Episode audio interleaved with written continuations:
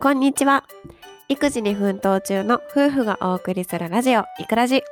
はい、今回は乳児期の食べる意欲を引き出すコツをテーマにお話をしたいと思います。えっ、と、1歳を過ぎた頃あたりから子供に徐々に意思が現れる時期だと思います。で、うちの子の場合だと1歳を過ぎたあたりから食事の時に食べたいもの、食べたくないものがはっきりしてきて、えー食べたくないものは本当に一切受け付けないっていう状況が稀にあります。えーこういった場合、親はどう対応すればいいのか、えーその対処法について、えー保育士の妻に伺いたいと思います。はい、よろしくお願いします。はい、お願いします。と1歳を過ぎたあたりからね、結構新しい食べ物を食べる機会って増えてうんくると思うんですね。うん。でやっぱりその中で、あ、これちょっと苦手だなとかっていう意思がね、うん。あの出てきて、うん。あのちょっと大変な時期でもあるんですけれども。うんうんだけど、あの子供に新しい食べ物にね、興味を持ってもらうためにも、うん。支援が必要だと思うんですね、そうだよね私たち、食べさせる上で。うん。うんなので、そんななんか食べてみようかなっていう気持ちをうん。引き出すためのポイントを今回はご紹介したいと思います。おお願いしまず、うん。食べにくいものを食べやすくする工夫あ、なるほど。ですね。うん。これ結構大事だと思うんですけど、うんうん噛み切りにくいものだったりは、あの小さく細かく、なんかサイコロ状にしたりとか、ああ、うん基本だよね。そうですね、うんうん切ったり、うん。あと苦いものうん。これは炒め煮にすると苦味がね軽減したりするのでそうなんだ。はい炒め煮にするといいんだ。うんうんうんピーマンとかかな。そうですね、うん。あとはパサパサするものうんうん。これねうちの息子だとかぼちゃあー、かぼちゃパサパサするようんね。苦手なんですけどうちの息子も、でもあの牛乳とか片栗粉でとろみをつけてあげるとうん。よく食べるよね。そうだね。うちうんはかぼちゃを牛乳でこう、なんだろう、水分を加えると結構食べやすいみたいで食べますね。うん、で葉物うん。これも、えっと味噌汁とかあとスープとかにしちゃうと結構よく食べてくれます。あ、そうだよね。うん食べやすいよね、きっとね。そう自分であの手づかみしてうん、あ、食べて食べてますうんうんううんん。あとは魚の臭みああ、これれはね、ね苦手な子い多いうんよね。大人もだけどね、うんうん。なのでうん魚の臭みは、うんあの小さなフライにしたりとか、フライか。うんあとはまあ油っぽいものあんま食べさせたくないっていう人は、うんあのお酢をね入れて下茹ですると臭みがそうなんだ。少しなくなるので、うんうんうんフライだとちょっと大変そうだけど、お酢を入れて下茹でするぐらいだったらね、簡単にできそうだからね、うんうんこれいいかもね。そうだね、うんまあ、あとはねトマト味にあの煮込んだりとかしてると食べやすいと思いああ、ますね。そうだね。トマト味は食べやすいしね、うんうん子供好きだしね。そうそうあいいそうそう。かもねうん、食べにくいものを食べやすくする工夫は、うん噛み噛み切りにくいものを小さく切る。うん、あと苦いものは炒め煮をする。うん、あとパサパサするものはとろみをつける。うん、うん、葉物なんかは、えー汁物にする。で、魚の臭みはフライにしたり、酢を入れ、お酢か、お酢を入れて下茹でする。もしくはトマト味にする。と食べやすくなるっておすすことだね。めです。なるほど。はい、他には何かある工夫は？他には、えっと体験を増やすことが大事だと思います。あ体験。うん例えば。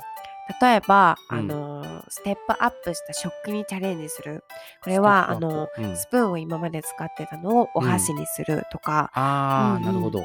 なんかねなんなんだろう自分でこう食べれるっていうねうん。なんか達成感とかって結構食につながるんですよね。あそうなんだ。はい。なので今1歳だと食べづかめ、うん、あじゃあうちだとね食べづかみうん。食べ、やってるようんね。からあのスプーンを自分で使ったりフォーク使ったり、そうそうそう。最近は食べづかみだけど、うんあの、スプーンをね、持ちたがってね、自分でこう食べよそううとそうそうしてるよね。そうそうそう、いい感じに。移行できてるよね。うんうんうんあとは、うん。まああの遊びの中で食にね、関することって結構あると思うんですけどおままごと、だった。りとかうんうんえっと、食べ物に関する絵本の読み聞かせこれも大事ですね。うん野菜が出てくる絵本だとか、フルそうーツが出てくる絵本を読み聞かせる。これ食べたことあるよねとかどね。どんな味だった？とかうんうん。聞くとね、うんうんうん食につながるよね。なるほど。うん、あとはお買い物でお買い物での言い当てごっこお手伝いごっことか、うんあじゃあスーパーに行うんこの食材は何とかそういうそうそうそそうそうなるほそうそど。う、うん、あそれだったらねねか買い物も楽しくできそうだよね。楽しくできるね、うんまあこれはね大きい子なんに限るんですけどもねう、んうんうんうん。うんという感じです。なるほど。じはい、ゃあ体験を増やすっていうのはステップアップした食器にチャレンジする。うん、うん、あとはおままごととか食べ物に関する絵本を読み聞かせて食に興味を持たせる。はい、あとは買い物とかで、えー、と食材の言い当てごっこをして食に興味を、えー持たせる。持たせる。はい。そういうことですうね。ん、うん。他は何かありますか？他は、うんえっと噛む楽しさを伝える。あー。これはうん、歯の成長ですね。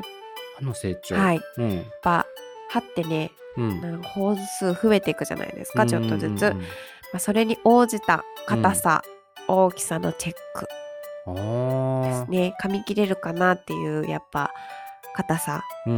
あるじゃないですか。煮物だったらねあの今私結構ふにゃふにゃにふにゃふにゃにというか、うん、もうかなり茹でちてるよね。ょっとまあ硬さがなんかうん。歯茎で噛めるぐらいの硬さにはしてるんですけども、うんうん、それぐらいに煮込んだりとかああとは、うん。さっきも言ったんですけど食べさせてる時に、うんえっと言葉がけですねこれって本当に大事でうんなんか朝ねお仕事されているご家庭だったりすると朝忙しくて、忙しいよね時結構間ないよね。もう時間ないから早く食べちゃってとかってああ言っちゃいがこち言っちゃいがちだと思うんですけども、うんこれはね良くないんですよねやっぱり。ねうんダメって分かっててもでもね時間が迫ってくると言っちゃいそうだよね。そうなんですよね。うんそれじゃなくってあのよく噛んでうん食べて。ねとか、ああゆっくりね食べていいんだよっていう、ね。そうそうそうそうなんかせかしてもねうん。やっぱき楽しくないもんね。そうそうそうそうそうそうなるほど。うんじゃあ朝こう早く食べてとかってせかしちゃっているようだったらもっともっとこう時間に余裕を持てばねきっと多分こういう言葉も出にくくなるのかなって思いますね。はいそうですなねるほど。はい。あの歯の成長に応じた硬さとか大きさのチェックってなかなか難しいと思うんですけど確かに。これはどういう基準でやればいいんですかね？うちなんかで言ったら今うん。えっ、と前歯うん。しか生えてないんですよ、うんあ上と下の前歯4本下が4本とうん上も4本かな？うん。うん。うん奥歯がまだ生えてないからうん。こう硬いものがねまだか噛めない。噛めないんですよ。そう。だから難しいとは思うんですけど、うん。あの市販のレトルトあるじゃないですか。あーうんうんあれにね何歳何ヶ月頃って書いてあるんですよ。うんうんうんうん。あなるほど。あるよね。今1歳1歳に適したやつだとか1歳3ヶ月に適したやつとか。そうそうそうあなるほど。あれでうん。チェックできるよね、なるほど。あれ買って、うん。出して、うん。それで自分で実際大人が食べてみて硬さだとか大きさとかチェックすればいいのか。そあなるほどね。う、、うん、じゃあレトルトって結構使えるね。使えますよ。忙しい時にも使えるしなんかその時に適した硬さだとか大きさだとかあと味か。参考になるよね。ああなるほどね、うんうんうん。か。じゃあ、はい。レトルトとかも活用して、えーとその時に適した食材の硬さとかうん。大きさとかチェックするといいってことですね。はい。食べてみようかなっていうのを引き出すポイントは食べにくいものをまず食べやすくする工夫が大事ってことですね。はい。あとはこう体験を増やす、うんえーおままごととか、えー食べ物に関する絵本を読み聞かせたりなどの体験を増やす。うんあとは噛む楽しさを伝える。はいうん、なるほど。のこの3つです、うんうんまあねあの毎日ね朝昼晩うん。うん。あげてる方もいるので、うんまあ、実際私そうなんですけどどあのどこにも保育園とか預けてないのでうん。毎日この3食をねあの支援してるというかあの食べさせてるのでうん。なかなかね大変だとは思うんですけど、大変だようねん。、今の時期ねうん。